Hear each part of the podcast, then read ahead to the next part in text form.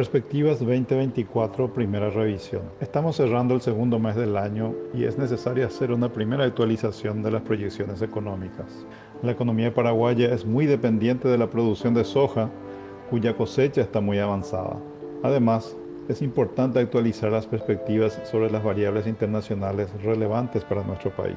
A nivel interno, a pesar de que la zona norte del país fue nuevamente afectada por una escasez de lluvias, el resto del país tuvo muy buenos resultados y es altamente probable alcanzar una cosecha de 10 millones de toneladas de soja, en línea con lo estimado en las proyecciones de crecimiento del PIB para este año.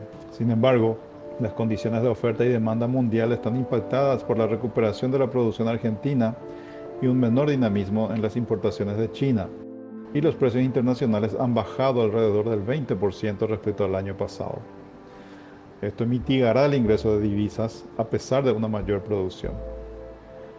Por otro lado, está en proceso de regularización del pago a los proveedores del Estado, lo cual está posibilitando una gradual reactivación del sector construcción muy importante en términos de empleos y de actividad comercial. En el frente internacional, lo resaltante es la fortaleza de la actividad económica en Estados Unidos, cuyo crecimiento viene excediendo consistentemente las proyecciones de los economistas, con altos niveles de empleo y una tasa de inflación convergiendo a la meta del 2% de la Fed.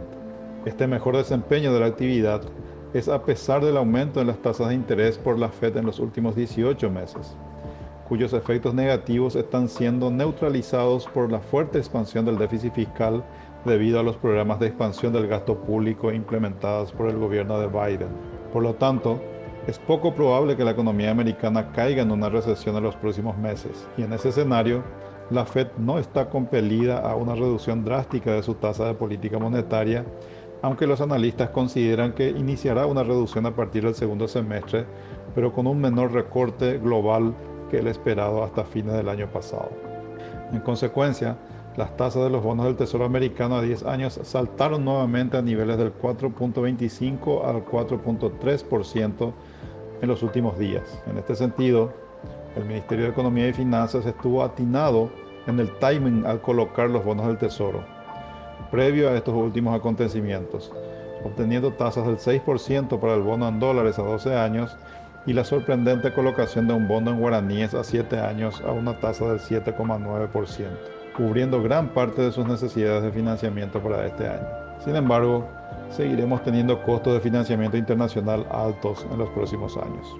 En la región, lo más relevante es la puesta en marcha de la política económica de Javier Milei en la Argentina, que está avanzando en sus componentes de ajuste fiscal, monetario y cambiario para reducir la inflación, estabilizar la economía y recuperar el crecimiento.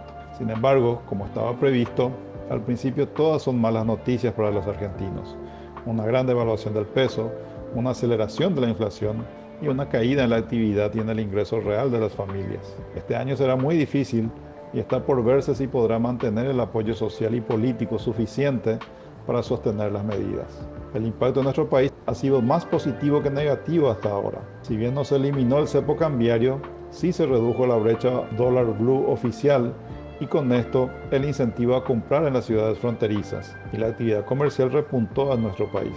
Por otro lado, la depreciación del tipo de cambio real del peso ayudó poco a la industria argentina por la escasa disponibilidad de dólares e insumos importados.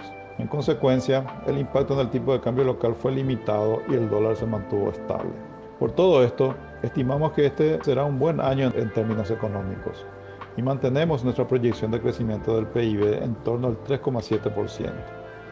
La presión cambiaria es menor a la prevista y reducimos nuestra proyección del dólar de cierre del año a un rango de 7.350 a 7.500 guaraníes por dólar. Pero todo está muy incierto y volátil y actualizaremos estas proyecciones ante nuevos eventos o noticias relevantes.